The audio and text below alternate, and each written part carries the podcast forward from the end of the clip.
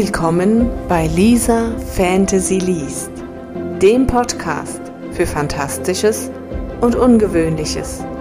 Ich freue mich, dass du heute hier dabei bist und ich wünsche dir pure Magie bei dieser Episode.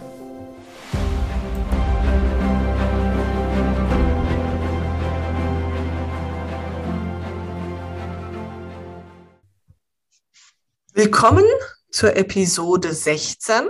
Ich habe heute ein Autoren-Ehepaar anwesend. Andreas und Katrin Michels sind beide Autoren, die im Kinder- und Jugendbereich beziehungsweise Fantasy, Science Fiction und auch historisch unterwegs sind. Passt also zu mir. Hallo Andreas, hallo Katrin, schön, dass ihr da seid. Hallo. hallo. Wie muss ich mir das so ein bisschen vorstellen als Autoren-Ehepaar? Wie funktioniert das? Schreibt ihr zusammen oder hat jeder seins? Mm, also grundsätzlich ist es so, dass bei uns eigentlich jeder immer sein eigenes Schreibprojekt hat. Das heißt, die Story schreibt immer einer, weil es sind natürlich auch die jeweiligen Ideen. Ähm, aber auf der anderen Seite ist es doch auch wieder immer unser gemeinsames Baby, weil der jeweils andere den Text querliest, seine Ideen mit einbringt und quasi dann auch jeweils der hm, ja, ehrlichste und härteste Kritiker ist, würde ich sagen. Absolut, ja. Habt ihr schon immer geschrieben? Was haben wir? Habt ihr schon immer geschrieben? Oder wie? Ähm, naja, ich, also ich, ich habe immer schon gerne geschrieben, ja. Also seit der Schulzeit. Also es hat, hat in der Grundschule schon angefangen äh, und hat sich dann weitergezogen. Und das ist halt so eine, so eine Liebe, sag ich mal, die, ja, ja die, die dann immer weiter gewachsen ist und natürlich dann, also der Wunsch, ein Buch zu schreiben, war schon in der Schule da. Da hat man dann so seine ersten Romananfänge gemacht, hat sie dann dem Deutschlehrer gezeigt. Also in meinem Fall war es mein Deutschlehrer. Der hat sogar das Buch, das hatte damals 90 Seiten, ähm, hat er Korrektur gelesen und hat die Korrektur habe ich auch immer noch. Das Buch ist aber auch noch nicht draußen, weil es einfach komplett überarbeitet werden muss. und ja, aber irgendwann werde ich es auf jeden Fall rausbringen, weil das ist so, es ist so das erste eigene Buch gewesen, die ersten Ideen. Und, aber ja, erstmal muss es noch ein bisschen ruhen und wachsen. Ja, bei mir war es tatsächlich sehr ähnlich. Ähm, auch sechste Klasse, äh, damals einen Schreibwettbewerb gewonnen. Danach von meinem Deutschlehrer quasi gecoacht worden. Ähm, ersten Roman habe ich mit 18 geschrieben. Ähm, der wurde dann allerdings kurz vor der Veröffentlichung aufgrund rechtlicher Probleme des Verlags noch gecancelt. Aber ja, das sind so die ersten Schritte im Autorenleben. Ähm, schmerzhafte Lehrschritte, die es gibt, aber ja. Ja, und inzwischen sind wir, was das Schreiben angeht, ähm, ja, ein ziemlich gutes Team geworden. Mhm. Wobei es gemeinsam jetzt für ein Buch irgendwie, das hat noch nicht geklappt. Irgendwie, wir haben, wir haben zwar Ideen, wo wir sagen, das und das können wir zusammen schreiben, ja. aber irgendwie. Das haut zeitlich einfach. Ja, die liebe Zeit. Das heißt, ihr habt noch zu viele eigene Projekte unabhängig voneinander. Und also die wollen ja auch irgendwann so, mal fertig werden. Also ich habe ich hab ein Buch angelegt, also ich habe so Notizbücher und äh, ich habe Projekte, glaube ich, bis zur Rente. und da ich ständig neue Ideen habe, was äh, mein Mann ein bisschen kirre macht teilweise, äh, kommen halt auch immer neue Ideen dazu. Und ja, es werden halt eher mehr als weniger. Mhm. Das ist eher das Problem. Ja, bei mir liegt es daran, dass ich üblicherweise ähm, zwei bis drei Projekte gleichzeitig bearbeite. Ähm, im Regelfall schreibe ich an einem Buch, während ich einen fertigen Text immer so im Hin und Her überarbeite, weil ich muss zugeben, ich hasse Textarbeit. So gern wie ich Geschichten schreibe, die Textarbeit, das Überarbeiten, das ist so. Ugh. Und dann arbeitet man wieder ein paar Seiten durch, dann schreibt man wieder mal im anderen Buch ein bisschen weiter an der, an der Story und so geht es dann so ein bisschen Ping-Pong. Und da dann irgendwie noch weitere Projekte, das wird immer schwierig. Aber irgendwann schaffen wir das. Ja, ich muss jetzt erstmal meins zu Ende kriegen. Also ich arbeite da an einem Jugendroman tatsächlich. Aber das ist halt neben Arbeit. Also wir sind ja beide hauptberuflich anderweitig gebunden. Und da merkt man einfach, dass dann doch die Zeit für die eigenen Projekte doch ein bisschen fehlt. Gerade mit unserem Junior jetzt, der ja auch natürlich den Hauptteil der Zeit bekommt, äh, ist es dann schwierig. Ne? Ist, ja, mal gucken. Ich habe die Planung, dass ich hoffentlich äh, nächstes Jahr den Roman rausbringen kann, irgendwann Ende des Jahres, aber im Moment sehe ich es noch nicht. Gibt es dann so ein bisschen Zeitmanagement, wenn einer gerade so richtig im, im Projekt steckt? wer dann mehr Schreibzeit hat als der andere, weil der Junior gerade was braucht? Oder wie, wie löst ihr das? Ja. Das auf jeden Fall. Also, ja, also das ist ähm, tatsächlich, sagt man dann immer, also wir wechseln uns ab, wer quasi im Spotlight sitzt und wer jetzt dann wirklich schreiben kann. Und dann ist halt der, der andere mal derjenige, der dann Junior bespaßt. Ähm, das, das ist einfach eine Absprachensache und wird halt wirklich jeweils nach der Notwendigkeit oder Gegebenheit dann gemanagt. Ja, Anders geht es ja gar nicht. Normalerweise schreiben wir abends halt, wenn er im Bett ist. Aber äh, wenn es jetzt um Veröffentlichungstermine geht oder ähnliches, oder bei mir zum Beispiel mit den Kinderbüchern, ich mache meine Illustrationen mittlerweile auch selber. Und da musste man natürlich dann nebenbei auch noch zeichnen. Und da hatten wir dann schon, dass dann, wenn es an den Abgabetermin ging, da habe ich dann, dann die Zeit bekommen, zu sagen, okay, jetzt habe ich zwei Stunden zum Zeichnen und dann, ja, sowas ist dann auch notwendig, weil das, das funktioniert sonst nicht. Ja, das Schöne ist, äh, hoffe ich doch, dass man sich gegenseitig versteht, wenn man so gerade mitten im Schreiben oder am Arbeiten ist, dass der andere dann sagt, so, jetzt lassen wir mal die Tür zu, Mama oder Papa brauchen noch ein bisschen. Ja. Also das ist der unwahrscheinliche Vorteil, wenn man quasi Autor ist und selbst mit einer schreibenden Person verheiratet ist. Man weiß einfach ganz genau, was der andere durchmacht, wenn man dann halt mal emotional wieder auf dem Zahnfleisch kriegt, weil der verdammte Text jetzt einfach nicht so will, wie er soll. Ähm, und man jetzt die, die Szene schon zum dritten Mal angefangen und wieder gelöscht hat und ähnliches, ja, dann macht man halt mal die Tür zu. Ähm, ich habe es immer so, ähm, äh, bei mir ist es so, einige Szenen, vor allen Dingen jetzt in meinem Historienroman, den ich geschrieben habe, die haben mich emotional schon teilweise sehr mitgenommen. Also da geht es um die Conquista, Eroberung Südamerikas. Und dann neige ich teilweise dazu, dabei sehr laut Musik aufzutreten. Und da wurde mir halt auch schon mal ganz heimlich von der Seite da ein Whisky auf den Tisch gestellt. Also ähm, ja, es ist einfach unwahrscheinlich hilfreich, wenn man einen Partner hat, der selbst schreibt, der weiß, was es heißt, eine Welt zu erschaffen und wo man einfach dann halt ja wirklich als super Team funktioniert. Wo wir gerade bei Welten sind. In welchen Welten seid ihr denn so zu Hause? Ich habe so ein bisschen mal ähm, gestalkt. Da kommt ja unterschiedlichste Genre zusammen. Ja, also ich hauptsächlich im Kinder- und Jugendbereich. Ähm, ich weiß gar nicht, warum das entstanden ist. Also ich habe Fantasy habe ich immer schon geschrieben. Also das war, Fantasy ist einfach mein, mein Steckenpferd. Und irgendwie war dann irgendwann der Punkt, dass ich in einer, also ich habe Deutsch studiert, bin ja Lehrerin und habe dann irgendwann in der Kinder- und Jugendvorlesung damals gesessen und da ging es eben um, um Kinderbücher und um Jugendbücher und was so die aktuelle Literatur gerade ist. Und da hatte ich plötzlich die Idee zum, zum ersten Buch. Und dann hat es einen Moment gebraucht, bis ich dann gesagt habe, okay, ja, eigentlich Kinderbücher wolltest du nie machen.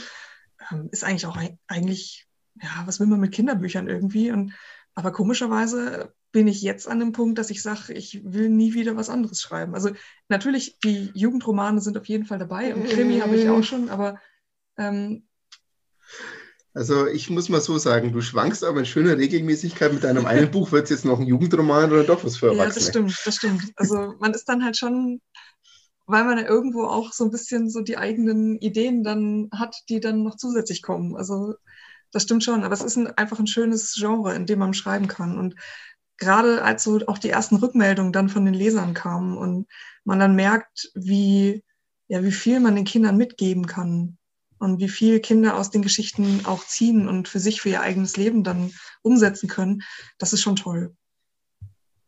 Und ich habe natürlich die besten Testleser, weil meine Klassen, gerade im Grundschulbereich, äh, wenn ich dann da bin, dann kann ich die natürlich dann auch gut nutzen. Das heißt, du hast öfter quasi Lesung vor Publikum. Ähm, ja, wobei es jetzt keine offiziellen Lesungen sind. Das Nein, ist leider aber einfach nicht möglich im Moment. Aber ähm, ja, also ich nutze das schon, dass wenn ich jetzt Deutsch gebe oder auch mal dann vor Weihnachten, also einfach so in, in Zeiten, wo man dann auch lesen kann, den Vorlesetag beispielsweise, mhm. das sind einfach Möglichkeiten, dann auch den Kindern was vorzulesen. Und ich bin an der Hauptschule und ähm, da sind einfach viele Kinder, denen teilweise noch nie vorgelesen wurde und die saugen das dann immer förmlich auf. Und ich genieße das natürlich dann, wenn ich merke, dass es ihnen Spaß macht. Und das geht auch bis in die sechste, siebte Klasse hoch, tatsächlich. Und bei dir, Andreas? Ja, bei mir, ähm, ja, wie auch bei Katrin, ich habe eigentlich schon immer gern Geschichten erzählt. Ähm, dass es dann wirklich bei mir mit dem Veröffentlichen vor Jahren mal geklappt hat. Das war dann eigentlich ganz lustig, weil ich tatsächlich damals von einem Verlag angeschrieben wurde, ob ich für sie ein Buch schreiben möchte. Also ich habe nicht mal eine Einreichung gemacht.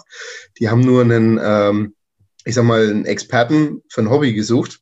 Äh, in dem Fall Rollenspiel, also Pen and Paper, Live-Rollenspiel und so weiter und so fort. Und deswegen war mein erstes Buch halt dann darüber ein Sachbuch, was ich geschrieben hatte. Ähm, ja, aber dann ist so ein bisschen Tür und Tor offen gewesen ähm, Fantasy ist grundsätzlich immer mein Steckenpferd auch schon gewesen.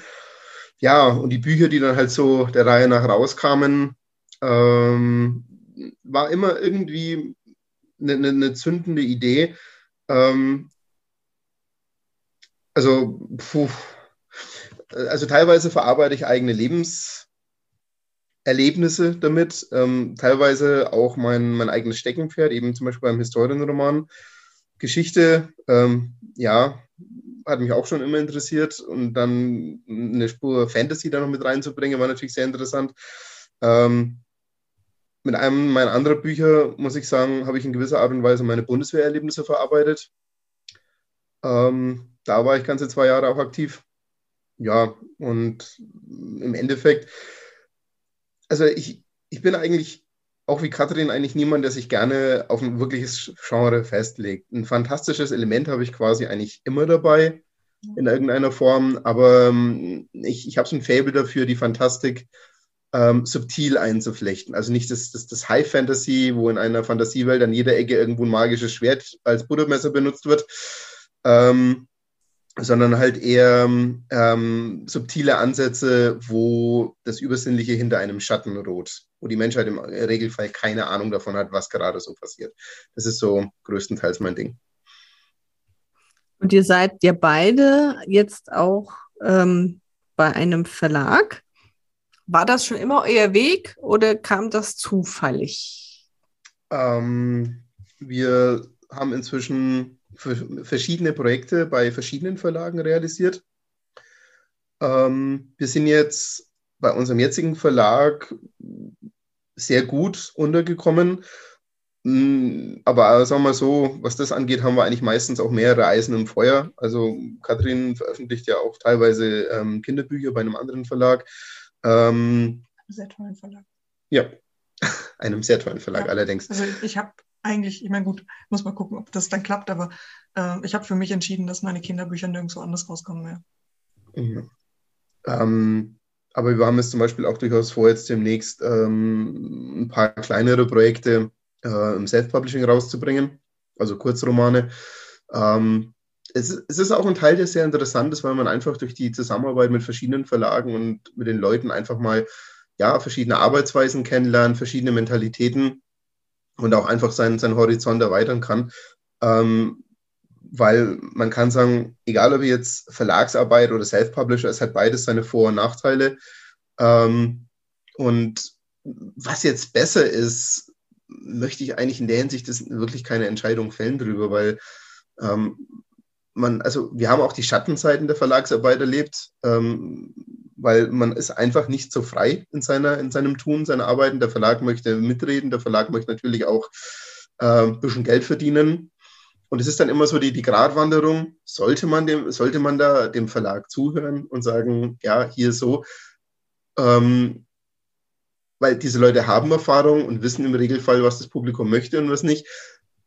Oder geht man zu einem Punkt, wo man sagt, das ist nicht mehr meine Geschichte, da fühle ich mich nicht mehr wohl damit. Das ist so eine ganz schwierige Gratwanderung und es ist unwahrscheinlich wertvoll, wenn man da eben bei einem Verlag unterkommt, wo die Chemie einfach passt. Ähm, und ja, wie gesagt, einfach verschiedene Verlage haben wir inzwischen ausprobiert und bisher im Großen und Ganzen sind wir eigentlich ganz gut mit diesem Mix gefahren. Wobei wir auch echt Glück hatten. Also das, das muss man auch dazu sagen, ja. Einen Verlag zu finden, ist auch nicht immer leicht. Also das, das muss man ja ganz klar dazu sagen. Das, man denkt immer als Autor, ja, und dann suche ich mir einen Verlag und äh, gebe ihm mein Buch und dann bringt er das schon raus. Aber das ist ja eigentlich eher was, wo man wirklich dann auch mal das Kleeblatt unter, unter einem findet irgendwo, weil das eben nicht einfach mal so passiert. Und da haben wir schon wirklich, äh, schon wirklich Glück gehabt, dass wir, dass wir da jetzt auch auch direkt dann nach der Schließung des alten Verlags dann die Chance haben, im neuen Verlag einfach wieder weitermachen zu dürfen. Was reizt euch dann am Self-Publishing? Ähm, tatsächlich ist es auch eine Möglichkeit für uns bekannter zu werden, weil ähm, das Self-Publishing hat eine unheimlich große Basis. Die wird zwar in den, in den äh, Buchläden und äh, auch bei den großen Verlagen irgendwie teilweise ignoriert, aber wenn man, gerade wenn man in Social Media unterwegs ist, ist das Self-Publishing das, wo äh, unheimlich viele, viele Leser dabei sind. Und ähm, wir finden es tatsächlich sehr spannend, das einfach auch mal auszuprobieren, zu gucken, in welche Richtung kann das überhaupt gehen. Weil wir haben jetzt die Verlagsarbeit kennengelernt. Das ist die eine Seite. Klar, es sind Kleinverlage, ähm, aber es ist trotzdem auch noch ähm, was, was man, ja, was man einfach neu dann auch mal machen kann. Also wir haben da wirklich die, also Katrin sagt Kleinverlage, wir haben also im Laufe der Zeit also wirklich alles durch, von einem großen, renommierten Verlag, bei dem ich verlegt habe, bis hin zu einem wirklichen ein, in diesem Fall Frau-Verlag. Mhm. Ähm, und auch hier genau wie der Unterschied zwischen Self-Publishing und ähm, Verlagsarbeit gibt es auch da hausweite Unterschiede. Ist man bei einem Kleinstverlag oder ist man bei einem großen Haus? Ähm, auch da hat es Vor- und Nachteile. Also klein, diese kleinen Verlage sind eigentlich nicht viel anders als im Self-Publishing, weil das ganze Marketing trotzdem man als Autor stemmen muss, weil das die kleinen Verlage überhaupt nicht, nicht leisten können. Das ist vollkommen utopisch. Ähm, und daher, glaube ich, ist es durchaus auch schon eine Vorstufe zum Self-Publishing oder das Self-Publishing eine Vorstufe zum Kleinverlag, je nachdem, wie man es sehen will, von welcher Seite. Und ähm, ich glaube, da ist es nur sinnvoll, auch zu sagen, gerade jetzt im Kurzgeschichtenbereich, dann auch mal die Kurzgeschichten ähm, ja, über Self-Publishing rauszubringen. Weil eine Anthologie in einem Verlag rauszubringen, ist sehr viel schwieriger als jetzt einen normalen Roman oder ähnliches. Jetzt sind wir ja bei mir, Lisa Fantasy. Und ich stelle meinen Gästen immer gerne eine Frage. Die dürft ihr beide auch unterschiedlich beantworten. Was ist für euch Magie?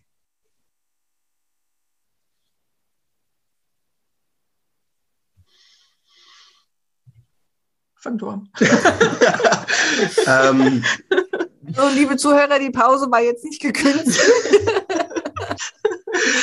ja, das ist, das kann man jetzt tatsächlich auf zwei Arten von meiner Seite aus beantworten. Man kann natürlich äh, einfach in den Duden äh, sagen und äh, ähm, in den Duden reinschauen, danach schlagen und dann sagt man, ja, Magie ist Knister, Knister, ich schnippe mit dem Finger und irgendwas explodiert, übersinnliches Wirken von Kräften. Ähm, für mich ist aber Magie teilweise auch die wunderbaren Momente des Alltags. Es sind so, wenn ich so die, die gerade die letzten Jahre zurückdenke, ähm, ähm, wenn ich jetzt zum Beispiel in der Früh wirklich um sechs rausgehe, wir leben inzwischen wieder auf dem Dorf, zum Spazierengehen, Sonnenaufgang anschaue, mir die Nebelbänke dabei sehe, die, die Wälder, das sind einfach Momente, die sind für mich magisch, einfach weil es ist Ruhe, man kann Kraft schöpfen, man ist allein mit sich und seinen Gedanken, kann einfach mal von dem echt hektischen Alltag, den wir haben, ähm, einfach mal runterkommen. Also Kathrin ist Lehrerin in der Hauptschule. Ich persönlich bin beschäftigt im Bereich E-Commerce. Ähm, heißt also ähm, einem, bei einem riesigen Online-Shop im Support. Nein, nicht Amazon. Ähm, und da geht's, also da geht's ab, muss man sagen. Und da diese Momente zu finden, diese magischen Momente der Ruhe, ähm, die sind, die sind einfach ja priceless. Ähm, ja, seit wir unseren Sohn haben, sind da noch sehr viele dieser magischen Momente dazugekommen, im Guten wie im Chaotischen. ähm, ja, aber ich glaube, jeder, der selber Kinder hat, das erste Lächeln vom eigenen Sohn und Mann, ja, das ist für mich Magie. Ja, also ich stimme dir jetzt einfach mal bei dem, was du sagst, äh, vollkommen zu, weil das, das stimmt. Also es sind, Magie muss nicht immer ähm, Zauberei oder ähnliches sein. Magie kann und steckt vor allen Dingen auch in, in vielen äh, Situationen, die man vielleicht auch im ersten Moment gar nicht als jetzt so heroisch oder, oder magisch irgendwie bezeichnen würde. Aber wenn man dann da ist und später erinnert man sich einfach dran. Das sind so, ich finde, also die mag magische Momente sind die, die man ja in seinem ganzen Leben eigentlich nicht vergisst und an die man sich erinnert. Ob sie jetzt positiv oder negativ sind, glaube ich, ist vielleicht auch ein Punkt, der da noch mit, mit reinspielt. Aber ich würde es vor allen Dingen auch erstmal im, im Positiven benennen. Mhm. Eben mit gerade Natur, finde ich, ist, ist ein unheimlich gutes Beispiel für Magie äh, eigentlich. Also da, ja.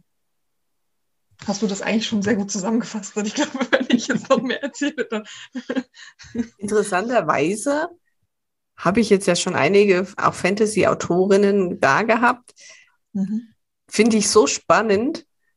Die meisten erklären nämlich Magie mit alltäglichen Dingen, obwohl sie in ihrer Fantasy-Welt sehr viel Magie auch äh, so dieses klassische ähm, Zaubern haben, ist für die meisten die Magie doch so eher der normale Moment. Und für die Zuhörer, die sich jetzt vielleicht wundern, was da für komische Untertöne sind, das ist mein Hund. Der wird in den Aufnahmen häufiger zu hören sein. Und um die Uhrzeit liegt sie dann bei mir und schnarcht. Also nicht wundern, das sind keine seltsamen Zwischentöne. Das ist mein Hund. Deswegen werde ich mich jetzt, wenn Katrin uns eine ihrer Kurzgeschichten vorliest, auch auf Stumm schalten, dass das Schnarchen dann alleine mir vorbehalten ist. Und ich bin schon gespannt, was du uns mitgebracht hast. Ja, ich werde einen kleinen Auszug aus einer Kurzgeschichte lesen, die ich, ähm, ja, die schon ein bisschen älter ist. Ähm, und zwar ist die zu einem Lab-Charakter eigentlich entstanden. Und ja, sie heißt Wolfskind. Lass das, dieses Grinsen, das sich weiter vertieft. Wie gern würde ich es ihm aus dem Gesicht wischen. Um mich herum stehen die anderen. Brom, Alphas, Thea und Torgrit. Die Sonne geht langsam hinter den dichten Wipfeln des angrenzenden Waldes unter. Habe ich ernsthaft geglaubt, dass dieser Tag anders werden würde? Meine bernsteinfarbenen Augen wandern über die Gesichter der anderen, abwartend, fragend, hilfesuchend. Das blasse Gesicht meines besten Freundes, dessen schwarzes Haar zu einem widerspenstigen Schopf geschnitten ist und die mageren Schultern berührt. Er ist gewachsen in den letzten Jahren und hat dennoch doch nichts von seiner knabenhaften Statur zurücklassen können. Er wirkt verloren, denke ich, und lasse den Blick weiterschweifen. Alphas, sein Gegenpart, hellblondes, flachsfarbenes Haar, kantige Gesichtszüge, eine kräftige Statur, die der eines 15-Jährigen weit voraus ist. Ich weiß, wie sehr Bron ihn dafür beneidet. Der Ausdruck in seinen Augen verrät ihn immer wieder. Und dann ist da noch Thea, die etwas abseits steht. Das Mädchen mit den Rehaugen, so nennen sie die Jungen sie, auch wenn sie es nicht gern hört. Und als letztes Torgrit. Ging es nach mir, so würde ich ihn dorthin schicken, wo der Pfeffer wächst. Leider ist er der Sohn meines Ziehvaters, mein Halbbruder, wenn man es so sehen will, was ich nicht tue. Ich hasse diesen Namen und das, was mit ihm zusammenhängt. Manchmal ertappe ich mich dabei, dass ich mir ausmale, wie es wäre, wenn er nicht da wäre, verschwunden, tot, einfach nicht da. Hör endlich auf, Wütend fahre ich zu dem pausbäckigen Jungen herum, der mir diesen Tag verdorben hat, wie so viele davor. Seine Stimme klingt schrill, als er meine Worte spöttisch nachäfft. Er weiß es genau, ganz genau. Mein funkelnder Blick streift den des Jungen neben mir. Brom, mein Ruhepol. Ignorier ihn, scheint der Blick aus den dunklen Augen zu sagen. Er ist es nicht wert. nicht wert. Der wütende Zug um meinen Mund vertieft sich weiter. Nicht wert. Meine Hände sind längst zu Fäusten geballt und ich verspüre den übermächtigen Wunsch zu sehen, ob sich Blut auf Torkels Nase gut machen würde. Ich höre ein Seufzen. Resignierend. Aufgebend. Ich weiß genau, was Brom jetzt denkt und sein missbilligender Blick zeigt es nur zu gut. Wenn du unbedingt Schwierigkeiten willst, bitte. Ich halte mich da raus. Von ihm habe ich also keine Unterstützung zu erwarten. Nicht einmal Zustimmung. So ist es immer. Er beobachtet, während ich mich in Schwierigkeiten stürze. Und Torgrit bedeutet immer welche, meistens für mich. Hey, Wolfskind. Eins, zwei, drei. Langsam einatmen und aus und ein. Es hilft nichts. Mein Kiefer schmerzt bereits, so sehr beiße ich auf ihn. Sei endlich still, zische ich. Meine Stimme klingt mehr als gereizt, als ich zu ihm herumfahre und einen drohenden Schritt auf ihn zugehe. Ich spüre die Spannung, die sich in mir aufsteigt wie eine Bogensehne. Wenn er noch einen Satz sagt, dann drehe ich ihm den Hals um, und wenn es den Ärger meines Lebens bedeutet. Moment, den hatte ich schon, als ich vor zwei Jahren versucht habe, den Wolf zu fangen. In seinen schmutzig grauen Augen flackert es, Angst. Nur kurz, ehe die selbstverliebte Überheblichkeit wieder hervortritt. Was für ein elender Feigling. Allerdings einer mit einem großen Bruder und der mag mich noch weniger, vor allem seit ich ihn im Bogenschießen übertroffen habe. Eine Hand legt sich ruhig, aber bestimmt auf meine Schulter. Mach keinen Unsinn, du weißt genau, wohin das führt. Ich weiß es, Himmel, wie gut ich es weiß. Ich will mich umdrehen und brumm zunicken, doch mein Stolz verbietet es mir. Ich bin, was Sie sagen, wenn nicht von Natur aus, dann im Herzen. Ein Wolfskind, ein Findelkind aus einer Winternacht. Bis vor zwei Jahren hat es mir nichts ausgemacht, wenn Sie mich so genannt haben. Es war ein gutmütiges Wort. Vielleicht nicht immer mit Achtung, aber nicht mit diesem abfälligen Unterton gesagt, wie es jetzt geschieht. Bis zu dem Tag, an dem ich versagt habe. Torgrit war der Erste, der mich nach meinem Erwachen mit diesem Namen angesprochen hat. Sein Spott und Hohn haben den Namen besudelt. Er ist schuld daran, dass dieser Name beschmutzt ist. Allein. Von selbst hebt sich meine Faust und landet zielsicher auf seiner Nase, die viel zu schnell nachgibt. Ich lege alle Wut in diesen Schlag, all den Frust der letzten Tage, an denen ich sein an den Nerven zehrendes Geschwätz ertragen musste. Rache, das ist es, was ich will. Und in seinem Fall habe ich das Gefühl, dass es ein nie endender Wunsch ist, der wie ein schwarzer Schatten in mir lauert. Ich drehe mich um, ignoriere das schmerzerfüllte Wilmon und lasse es hinter mir zurück. Broms Blick trifft mich, vorwurfsvoll. Ich zucke mit den Schultern und wende mich zum Wald. Lieber verbringe ich die Nacht im Freien. Ich bin und bleibe ein Wolfskind. Hätte ich die Wahl, würde ich ihre Gesellschaft vorziehen. Warum musstest du ihn schlagen? Dieser vorwurfsvolle Klang in Brums Stimme macht mich wahnsinnig. Ungefähr so muss sich ein Baum fühlen, wenn ein Holzwurm an ihn nagt. Was geht es ihn an, dass ich mich mit meinem Halbbruder anlege? Torgrim hat die blutende Nase verdient. Punkt. Ich habe nicht vor, mich deswegen zu rechtfertigen. Nach meinem Befinden fragt schließlich auch keiner. Ich hätte schon viel früher zuschlagen sollen. Im Rücken, Im Rücken spüre ich seinen Blick, diesen eindeutigen Blick, mit diesem Ausdruck in den Augen, der mir so vertraut ist. Was will er damit erreichen? Schuldgefühle? Glaubt er ernsthaft, dass es mich kümmert, ob die Nase dieses Idioten blutet? Sollte es? Hoffentlich habe ich sie ihm gebrochen. Jetzt bleib doch endlich mal stehen. Das dumpfe Geräusch seiner hastigen Schritte ist verstummt. Bitte, soll es versuchen. Mit versteinerter Miene tue ich ihm die Gefallen und drehe mich zu ihm um. Was? Ich sehe ihn unter meiner gereizten Frage zurückweichen. Enttäuschung regt sich am Rand meiner Wut. Verloren, bevor er begonnen hat. Mut gehört eben nicht zu seinen Stärken. Allerdings sehe ich nicht ein, gerade jetzt diesen Mangel auszugleichen. Stille breitet sich zwischen uns aus, während wir einander gegenüberstehen und uns mit Blicken stumm mustern. Ich warte ab, gebe ihm die Möglichkeit, mich aufzuhalten. Einen Versuch hat er und scheitert schon im Ansatz, als er allzu rasch meinem wütenden Starren ausweicht. Feigling. Wortlos kehre ich ihm den Rücken. Fürs Erste bin ich hier endgültig fertig.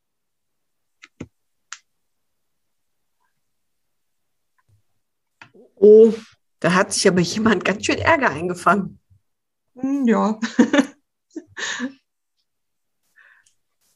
Wie kamst du auf die Geschichte? War das Hintergrund äh, für den Charakter oder war ja, das? Genau. genau. Das hat sich als Hintergrundgeschichte irgendwann mal in den Kopf gestibitzt. Und danach ist es, ja, habe ich es ausgeweitet. Und mittlerweile existieren, glaube ich, mehr als 160 Seiten. Es ist also, eigentlich ein eigener Roman. Ja, an, an Kurzgeschichtensammlungen zu diesem Charakter, ähm, was wahrscheinlich auch eigentlich irgendwann mal rauskommen könnte. Also diese Geschichte Wolfskind werde ich auch demnächst als Kurzgeschichte einfach im Self-Publishing rausbringen. Die wird dann noch ein bisschen fortgesetzt und ja, mal gucken, ob sich vielleicht daraus dann doch noch mehr Teile entwickeln als gedacht. Und wenn euch jetzt interessiert, was Katrin und Andreas so schreiben, dann findet ihr natürlich in den Show Notes alle Links zu ihrer Homepage, Facebook, Instagram. Also ihr könnt die volle Bandbreite den beiden folgen. Wenn euch mein Podcast gefällt, findet ihr natürlich auch den Link zu mir, meiner Homepage. Und äh, ich freue mich über jeden, der mir eine E-Mail schreibt, mir Fragen schickt, was ich denn meine Gäste mal fragen soll oder was ihr von mir wissen wollt. Und an dieser Stelle sage ich euch beiden vielen herzlichen Dank, dass ihr euch heute die Zeit genommen habt und meine Gäste wart. Sehr gern. Sehr, sehr gern. Und den Zuhörern wünsche ich bis zur nächsten Woche und der nächsten Podcast-Folge noch eine magische Zeit.